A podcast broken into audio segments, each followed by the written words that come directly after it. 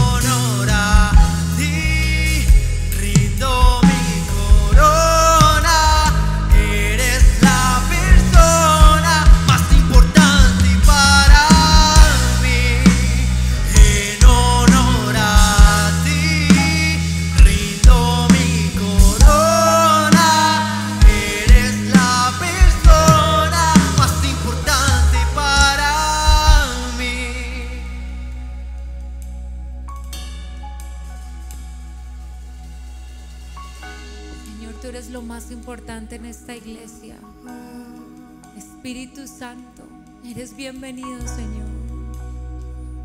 Eres bienvenido a este lugar. Eres bienvenido a mi vida.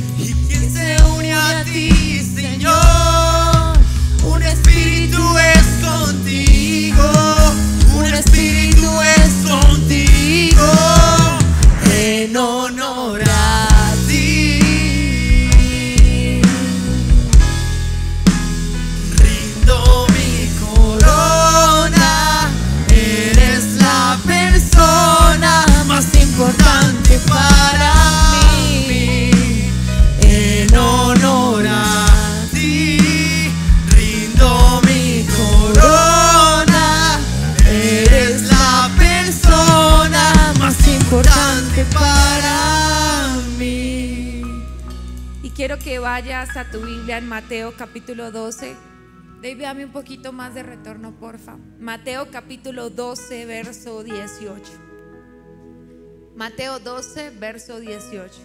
Y dice, he aquí mi siervo, a quien he escogido, mi amado, en quien se agrada mi alma.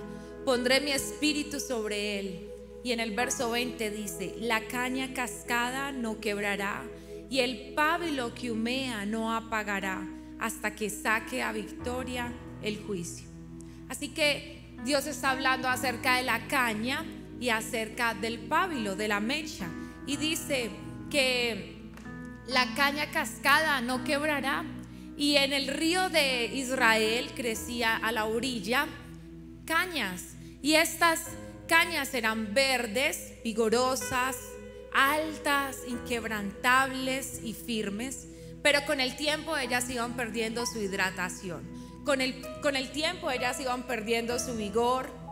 Y el implacable viento las golpeaba. El sol hacía que se secaran y que perdieran su frescura y, y comenzaban a volverse frágiles y débiles. Así que las cañas al principio son verdes y vigorosas, pero cuando ellas pierden su eh, hidratación, ellas se ponen secas. Ustedes conocen las cañas, ¿cierto? Pero estas cañas en Israel la usaban para hacer flautas y ellas eh, eh, era, eran muy delicadas porque al huecarlas ellas se podían como ma- ma- magullar fácilmente y se dañaban, entonces la tiraban al río y ya no servía más. Y en esta palabra el Señor estaba, está hablando que la caña dañada, que Él no quebrará la caña dañada, la caña no se quebrará. Y el pábilo no, que está ya como botando humo, no se apagará. Y el pábilo es como una mecha por donde se enciende la vela. Usaban esta clase de velas que eran con aceite y la mecha cuando ya se deterioraba, cuando la habían usado mucho, esta mecha ya no prendía, sino que empezaba ya como a, botar humo y ya no servía para nada. Pero esa mecha la tenían que limpiar, raspar para que volviera a funcionar. Y aquí di- dice el Señor que aunque el pábilo esté ya botando eh, humo, aunque ese pábilo esté ya a punto de, dañarse o que ya no sirva más, entonces dice que el Señor no dejará que se apague. El Señor no, no dejará que se apague la mecha que hay en ti. Así que está hablando de la caña, nos está comparando como la caña y nos está comparando como la mecha que ya se está apagando. Y no sé cómo tú estés esta noche, si tú te sientes como esa caña, que ya tú has perdido tu vigor, que ya tú has perdido tu fuerza, que tú estás peleando por una promesa durante mucho tiempo, pero tú no la ves. Tal vez estás pasando por una prueba y te sientes muy desanimado y sientes que no hay forma de levantarse de allí y te sientes como esa caña que ya está seca, a punto de quebrarse, pero Dios te dice esta mañana, esta noche que no se quebrará la caña. Él no tirará la caña, que no se apagará la mecha, no se va a apagar esa luz que Dios ha puesto dentro de ti. No se va a apagar el propósito que Dios ha puesto dentro, dentro de ti. Y Dios es especialista en resucitar muertos. Y de eso quiero hablarte esta noche. Resucita. Dile al del lado, resucita. Resucita. Y tú dices, pero es que no, no tengo ánimo. No sé cómo resucitar a mi promesa. No sé cómo resucitar mi sueño. No sé cómo resucitar mi propósito. No sé cómo hacerlo. Y yo quiero decirte, si tienes al menos un mínimo hilo de fe, un mínimo hilo de fe, entonces puedes levantarte. Solo un poco de fe, entonces puedes resucitar tus sueños. Solo un poco de fe y puedes resucitar tu propósito. Solo un poco de fe y puedes volver a levantarte. Porque la necesidad del hombre en realidad es la oportunidad de Dios. En el peor tiempo de tu vida es donde tú puedes conocer a Dios. Yo conocí al Espíritu Santo en el tiempo más duro, en el tiempo de prueba, porque allá está el corazón quebrantado. Y Dios escucha más esa oración que la de cualquier otra persona. Dice Dios que el, corazón triste y quebrantado no lo desprecia. Dios no desprecia un corazón que está quebrantado. Así que en el momento de tu prueba es en el momento donde tú puedes estar más cerca de Dios. Y entre más desahuciadas sean tus circunstancias, más cercana está tu salvación. Entre más horrible sea el proceso, más cerca estás a Dios. Más cerca puedes estar, más cerca está Dios para salvarte. Y mientras más terrible sea tu situación, pues más genuina es tu oración. Señor, no sé cómo orar, pero cuando estás quebrantado, tú sabes exactamente cómo orar. Tú sabes cómo pedir, tú sabes cómo estar delante de la presencia de Dios y decir, me duele, Señor. No puedo levantarme de esta situación. No sé cómo hacerlo, pero Él es especialista y Dios puede levantar los corazones apagados. Tal vez estás como esa mecha que ya estás en la última, tu corazón está tan contrito que sientes que esa mecha está apagando. Dios puede hacer que ese corazón vuelva a avivarse. Porque quiero decirte que cuando termina tu historia, comienza la historia de Dios. Escúchame, ¿se te acabó tu sueño? Qué bien que se te acabó tu sueño porque ahora va a empezar el sueño de Dios. Qué bueno que te dijeron no más porque ahora sí viene esa persona de Dios para ti. Qué bueno que te echaron del empleo, ¿sabes por qué? Porque Dios quiere prosperarte. Qué bueno que estás pasando por la prueba porque allí es donde vas a conocer a Jehová, tu proveedor. Qué bueno que estás pasando por la enfermedad porque ahí es donde vas a conocer a Jehová Rafa, Jehová que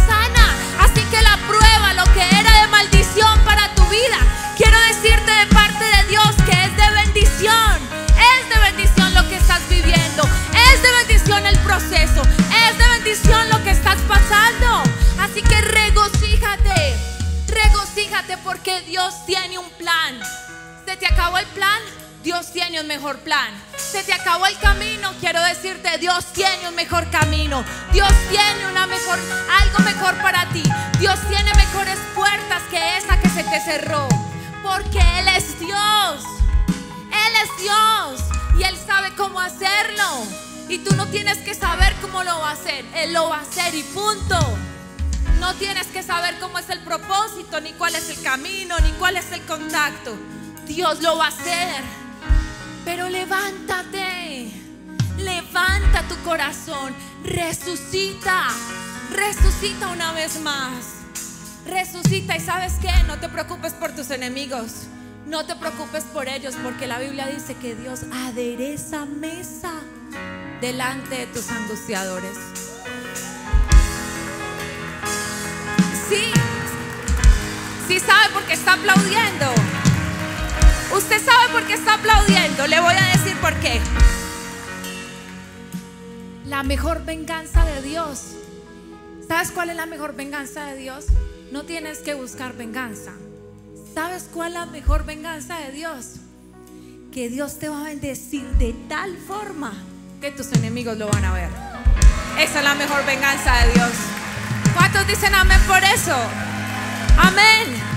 Escuche, entre más te ataquen, más Dios te va a bendecir. Entre más quieran humillarte, más Dios te va a levantar. Entre más te acusen y te juzguen, más Dios te va a ungir. Más.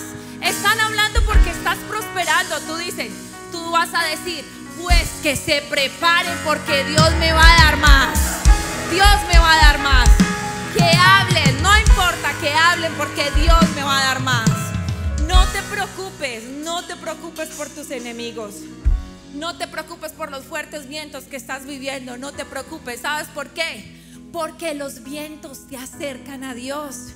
Los huracanes hacen que busques un lugar seguro.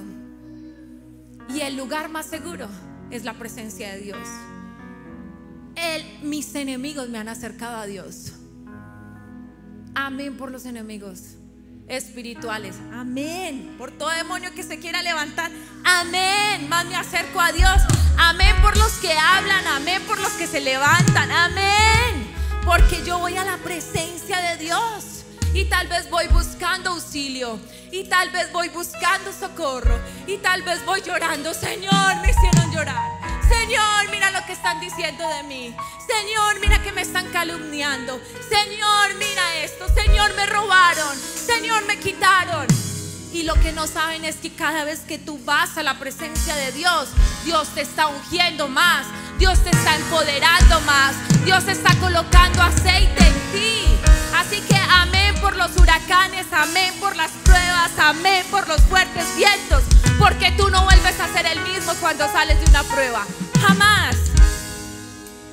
Jamás. Jamás. Y tengo para decirte que aunque esa caña esté a punto de quebrarse y el pábilo esté a punto de apagarse, Dios va a hacer de esa caña un instrumento de música. Dios va a hacer que esa caña que no, no sirve, que te dijeron, tú no sirves para nada, tú no tienes un plan, tú no tienes un propósito, tú eres lo peor de la familia, de ti, esa caña quebrada, esa caña se va a convertir en una hermosa flauta, que va a salir una hermosa música, porque Dios tiene un propósito contigo y nada ni nadie puede interrumpirlo. Escucha, si Dios te llamó, nadie puede interrumpirlo. Si Dios dijo que te iba a bendecir, nadie puede estorbar esa puerta. Lo que Dios abre no lo cierra el hombre. Lo que Dios da no lo quita el hombre. Si Dios te llamó, Dios lo hace. Si Dios te entregó en tu mano, Dios lo multiplica. Lo que te haya entregado, Dios lo multiplica. Dios lo multiplica. Y aunque ese, esa mecha esté a punto de apagarse, ¿sabe lo que necesitamos para que la mecha funcione? Se llama aceite y es el aceite del Espíritu Santo. Necesitamos ese aceite para poder volver a funcionar la mecha. Y escucha, a veces Dios tiene que hacerle la mecha así. Porque está tan sucia que hay que hacerle así. ¿Dónde está? ¿Me ayuda? ¿Qué le hacemos a esa mecha? Eso así. Porque ya no sirve esa mecha. Pero si tú tienes aceite en la lámpara, nunca, nunca se va a apagar esa mecha. Si tú tienes al Espíritu Santo contigo, jamás se va a apagar esa mecha. Jamás se va a apagar ese fuego que Dios pone dentro de ti. Jamás se puede apagar. Y tal vez tú dices, pero, pero es que ya se está apagando. Pastor, es que ya estoy divorciándome. Pastor, es que ya perdí mis finanzas, ya perdí mi empresa, ya perdí mi hogar. Es que estoy tan herido que me siento muerto y no tengo cómo levantarme. Mis sueños los enterré y se me acabó la fe. Es que cometí tantos errores que ni siquiera merezco una sola oportunidad. Es que siento que mi mecha se apagó y no hay unción. Estoy tan triste por todas las circunstancias que siento que ya me quebré. Y yo quiero hablarte esta noche de un hombre que ya no había nada que hacer porque su hija se había muerto y se llama Jairo. Y vinieron y le dijeron, no hay nada que hacer Jairo, no molestes al maestro, ya tu hija se murió. No hay absolutamente nada que hacer. Pero en Mateo 9, 18, en Lucas 8, 40, perdón, vemos la historia de una mujer que estaba en el mismo escenario que Jairo. Una mujer con 12 años con su periodo 12 años donde había gastado lo último que tenía. Todas sus finanzas, todos sus recursos, todos sus contactos. Me imagino que la conocía a todos los médicos, había usado todas las estrategias, no tenía fuerza, me la imagino demasiado débil y sin poder caminar. Aparte de eso, la ley judía decía que una mujer que tuviera el periodo no podía acercarse o compartir con personas porque incluso la podrían apedrear, porque todo lo que ella tocaba era impuro. Si se sentaba en una silla, esa silla era impura. Si tocaba a alguien, alguien era impuro. Pero ella tenía una sola oportunidad. Y la oportunidad que tenía era que Jesús iba a pasar por su ciudad. Y ella rompió todos los protocolos. Y ella arriesgó su vida. Ella no tenía fuerzas y se fue arrastrando. Y ella dice, si tan solo toco el borde del manto de Jesús, solo el borde me es suficiente, solo el borde de Jesús, entonces yo seré sana. Y ella se abrió camino en medio de la multitud. Me imagino que no tenía fuerza para abrirse camino. Estaba débil y algunos que habían allí tal vez la conocían y sabían que tal vez iba a morir. Pero que me imagino que alguien así pensaría, ¿y qué voy a arriesgar? Pues tengo que caminar en pro de mi milagro. Y ella se abrió camino y tocó el borde del manto de Jesús. Pero yo estuve investigando y me di cuenta que el manto, ese manto era especial, el manto de los judíos. Ese manto tenía algo especial. Si lo vuelven y lo ponen por favor en comunicaciones, míralo. Era el manto que usaban los judíos. Y les ves el borde. El borde del manto tiene algo, un significado. Y es la palabra de Dios. Es la ley de Dios lo que representa el borde del manto.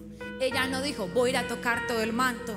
Ella dijo, yo voy a tocar la palabra de Dios. Yo voy a tocar lo que Dios ha dicho de mí. Yo voy a tocar lo que Dios quiere y dice en su ley de mí. Y Dios dice que yo tengo derecho a ser sana. Y Dios dice que yo tengo derecho a ser salvo. Y Dios dice que yo tengo derecho a ser libre. Y Dios dice que yo tengo derecho a prosperar y no ser más pobre porque Jesús llevó la pobreza en, en, la cruz. Y Dios dijo que yo tengo derecho a todo lo que dice la palabra de Dios, a todas las promesas. Y dice que las bendiciones me alcanzarán. Eso dice la palabra. Las bendiciones me alcanzarán. Esta mujer fue y tocó la palabra de Dios y se aferró a ella. Y eso es lo que tú tienes que hacer. Sin importar lo que tú estés pasando, aférrate a la palabra de Dios. Sin importar lo que estás viviendo, por muy fuerte que sea la marea, aférrate a lo que Dios dijo de ti. a lo que Dios dice en cada reunión, sin importar las olas que se vengan encima. Tú tienes la palabra y eso es un cheque. Tú tienes la palabra y eso es lo más grande que puedes tener en tus manos. Lo que Dios te ha ministrado en tu corazón, lo que Dios te ha hablado. Eso es lo más grande que tú tienes, iglesia. La palabra. Por eso hay que leerla todos los días, porque todos los días Dios tiene al menos una promesa para ti. Una. Y cuando vengan los fuertes vientos, tú vas a decir, no, Dios digo que convertiría esta fuerte tormenta en una suave lluvia. Estoy en el desierto, no, pero Dios dijo que abriría ríos en medio del desierto. Estoy luchando con el pasado, no, pero Dios dijo que no traiga memoria las cosas del pasado porque pronto abrirá camino. Pronto abrirá camino para mí. La palabra es lo que te va a sostener. Pero escuche, Jairo estaba en el mismo escenario con su hija muerta. Jairo estaba buscando un milagro y esta mujer ve todo el espectáculo, todo lo que sucede allí, porque cuando ella toca la palabra de Dios, Jesús dijo, ¿quién me tocó? ¿Quién me tocó? Y los discípulos dicen, ¿cómo que quién te tocó? Estás en medio de la multitud. Y él dice, no, alguien me tocó diferente. Porque es que Dios no se toca con las lágrimas, Dios se toca con fe. Y ella tocó a Dios diferente. Y dijo Jesús, poder salió de mí. Alguien me tocó diferente. Y Jairo vio todo el escenario. Y esta mujer sirvió de fe para Jairo. Porque mientras él estaba viendo toda esta circunstancia, todo este milagro, mientras él estaba viendo eso, vienen y le dicen que su hija ha muerto, no moleste más al maestro. Pero Jesús se le acerca y le dice, Jairo, no temas, cree solamente. No temas, cree solamente. Y cuando dice cree solamente es, no escuche las voces que te están diciendo que no hay nada que hacer. Cree solamente, no mires las circunstancias. Cree solamente, no mire los que están alrededor de ti. Cree solamente, cree solamente. Y a veces Dios te va a poner en circunstancias de otros para que tu fe crezca y tú puedas obtener tu milagro que es mayor que ese. Si tú te regocijas con el milagro del que está pasando a tu lado, tú eres el próximo. Si tú te regocijas con la mujer que tocó el borde del manto de Jesús, tú serás como Jairo. Tu milagro será mucho más grande que el de ella. Tu milagro será mucho más, más grande que el de tu compañero, pero tienes que regocijarte. Y yo creo que Dios te lleva primero a que tú veas para poder entregarte los milagros antes de estar ministrando sanidades y milagros. Yo hacía parte de otro ministerio siendo muy jovencita y era la que tomaba los testimonios. Escuche, y yo decía, ¿será cierto? ¿Será que la gente sí se sana? Y Dios me dijo, ven, ven, ven, yo te hago partícipe para que veas cómo es mi poder. Y a mí me tocaba ver cómo la gente llegaba enferma y cómo Dios sanaba. Lo que no sabía era que Dios me estaba entrenando para un ministerio. Lo que tú estás viviendo ahora es porque Dios te está entrenando para el próximo milagro. Lo que estás viviendo en estos momentos es el paso uno para el paso diez que el Señor te va a entregar. Cree solamente. No importa lo que esté pasando, cree como Jairo. Cree sin importar las circunstancias. Pero lo que me llama la atención es que Jesús no fue con cualquier persona a resucitar la hija de Jairo. Él fue con Pedro, Jacob y Juan. En el momento más difícil de tu prueba, tú no tienes por qué relacionarte con los vampiros. ¿Sabes quién son los vampiros? Los que te chupan la unción. Los vampiros son los que te quitan las promesas de Dios. Los vampiros son los que te quitan la fe. Esos, tú no debes de relacionarte con esos. Tú debes de relacionarte. Jesús tenía muchos discípulos, pero él andaba con los cercanos que tenían fe. Porque si de pronto va con otro que no tiene fe, dice, Jesús, ¿será que tú sí serás capaz de levantar a la hija de Jairo? No, él necesitaba gente de fe. Tienes que rodearte de gente de fe. Los gigantes se rodean con gigantes. Tú tienes que aprender de aquellos de los cuales tú necesitas, no de cualquiera. Escuche, yo tengo un dicho. La unción se pega. Si tú andas con gente ungida, tú te vuelves ungido. Pero los demonios también. Si tú andas con gente con problemas espirituales, se te pega. Se te pega. Lo espiritual también se pega.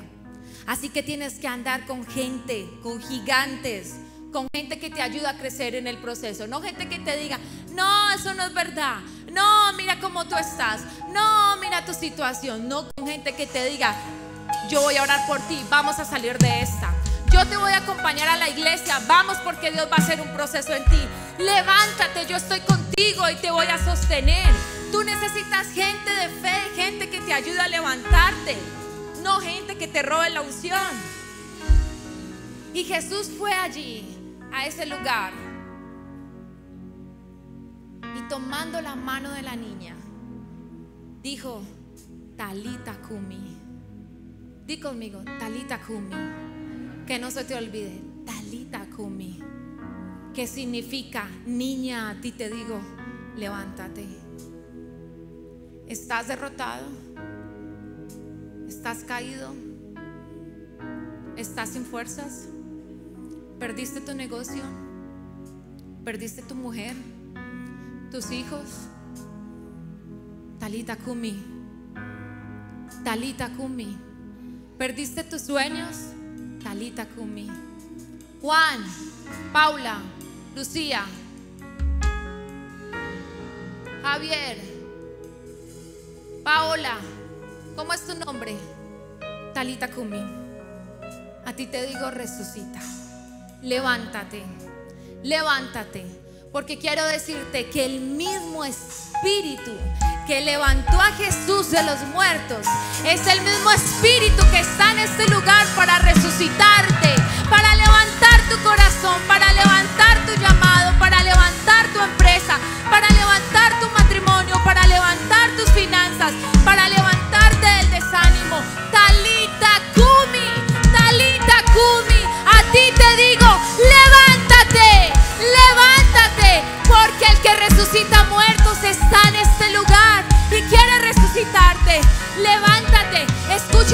podrán atacarte, podrán quitarte, podrán robarte, pero hay algo que no te pueden robar y es la presencia de Dios sobre tu vida, es la unción de Dios sobre tu vida. Jamás te robarán eso, jamás te quitarán eso, jamás, jamás podrán quitarte la unción de Dios, jamás podrán robarte el propósito. Escucha, podrán darte la espalda a todos. Tu familia podrá darte la espalda porque es bíblico. Pero Dios dice, no te dejaré y no te abandonaré porque mío eres tú. Eso dice el Señor. Así que levántate porque el resucitador está en este lugar. Levántate. Los valientes no son los que caen, sino los que se levantan. Levántate iglesia. Yo sé que aquí hay muchos que están caídos, pero no están derribados. No están derribados porque tenemos al Espíritu Santo. Resucita, resucita una vez más. Avanza con pasos agigantados como que tienes autoridad, como alguien que tienes autoridad. ¿Y sabes de dónde viene la autoridad? Porque es más grande el que está en mí, dice la Biblia, que el que está en el mundo. Tú tienes autoridad, levántate. Escucha, tal vez tus enemigos te lanzaron una trampa. Pero ¿sabes lo que dice la Biblia? Ellos caen en sus redes. Los demonios caen en sus redes mientras tú pasas adelante. Los demonios caen en sus trampas mientras tú avanzas y pasas adelante. Así que no le temas. Resucita. Vuelve a soñar. Vuelve a creer. Resucita.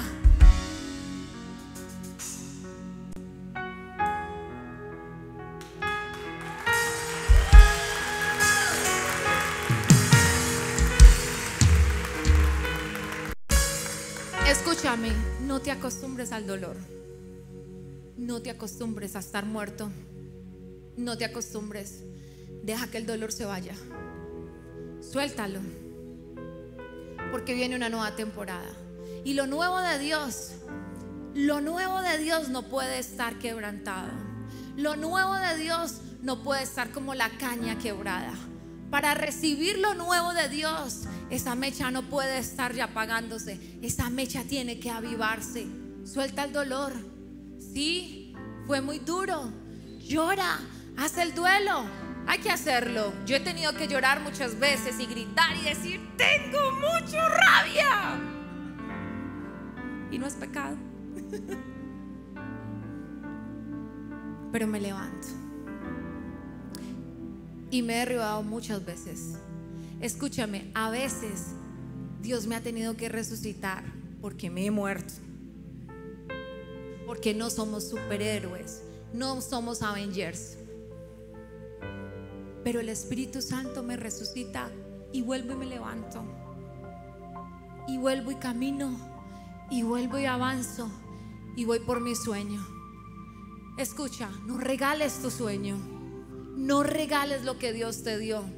No tienes que estar perdiendo todo el tiempo. Si tú no reclamas tu sueño, otro lo va a reclamar. Si tú no vas por ese sueño, otro se lo va a llevar. No lo regales. No regales tu familia. No te divorcies de tus hijos. No lo hagas. No entregues la unción que Dios te ha dado en tus manos. No la entregues. Que no se desperdicie lo que Dios te ha dado. Que no se desperdicie, sino que se levante el león que hay en ti. Y ruge. Ruge iglesia como el león de Judá. Ruge y ve por tu milagro. Y ve por tu propósito. Y ve por tu llamado. Y ve por lo que Dios te ha entregado. Ruge. No vivas más a la defensiva. A veces hay que vivir a la ofensiva también, espiritualmente hablando. A veces puede que estés caído y no quieras llorar.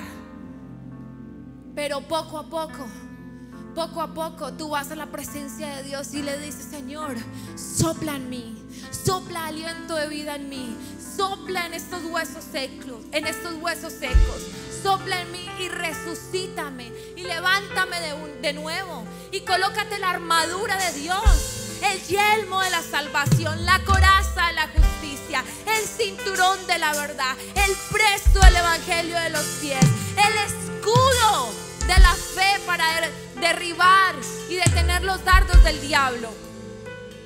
Pero no se te olvide la espada del Espíritu, que es la palabra de Dios. Con ese vas a pelear y con ese vas a avanzar. Y con ese vas a obtener tu milagro. Y con ese vas a reclamar. Y vas a decir, Dios me va a levantar. Sopla sobre mí aliento de vida, Espíritu Santo. Y resucítame. Pero tienes dos opciones. Escúchame. Tú solo tienes dos opciones. O morir y quedarte muerto o resucitar. Hoy te digo de parte de Dios, tienes dos opciones. ¿Te vas a quedar muerto o vas a resucitar? Porque algo grande te espera, te espera. Algo muy grande te espera. Escucha iglesia, prepárense porque cosa tremenda Dios hará contigo. Prepárate porque viene una nueva temporada. Sí, estabas muerto. Sí, muchos creían que ibas a estar muerto, pero no. El Espíritu Santo de Dios te va a resucitar esta noche. El Espíritu Santo va a volver a levantar esa caña. El Espíritu Santo va a volver otra vez a encender esa mecha y de ti va a salir fuego. De ti va a salir fuego como esa lámpara. Tú vas a alumbrar. Vas a alumbrar con la bendición. Vas a alumbrar con tu llamado. Vas a alumbrar con la unción que Dios ha puesto sobre ti. Pero levántate y pelea por lo que es tuyo. Así que, Talita Kumi, hoy te digo, levántate. Talita Kumi, resucita. No se ha muerto Dios, resucita. Todavía hay esperanza. Mientras haya vida y esperanza, resucita. ¿Cuántos pueden darle un fuerte aplauso al Señor? Ponte de pie, iglesia. Y vamos a orar esta noche. Que hoy comience tu historia. Hoy en el cielo se está escribiendo una nueva historia. Hoy los ángeles están hablando de ti en el cielo. Creíamos que estaba muerto, pero ha resucitado. Padre, esta noche te pedimos aliento de vida. Aliento de vida, Espíritu Santo. Aliento de vida para mis sueños. Aliento de vida para mi propósito. Sopla.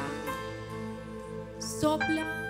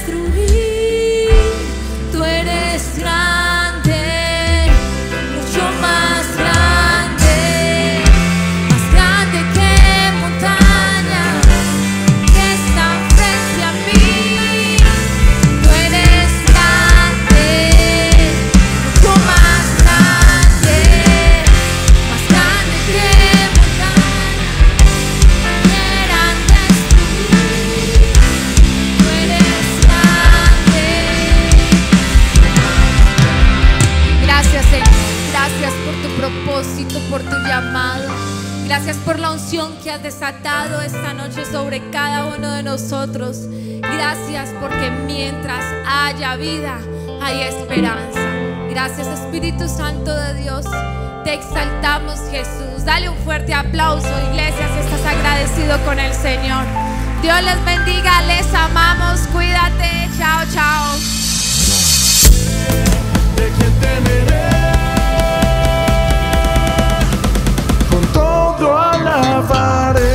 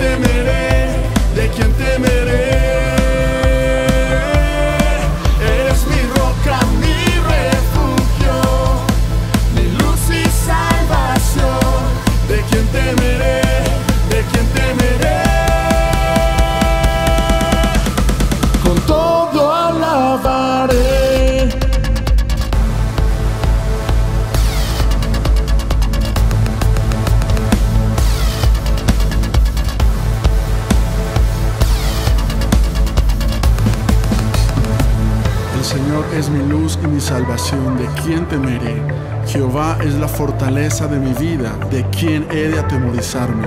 Aunque un ejército acampe contra mí, no temerá mi corazón y en ti estaré confiado. Y viviré bajo tu sombra.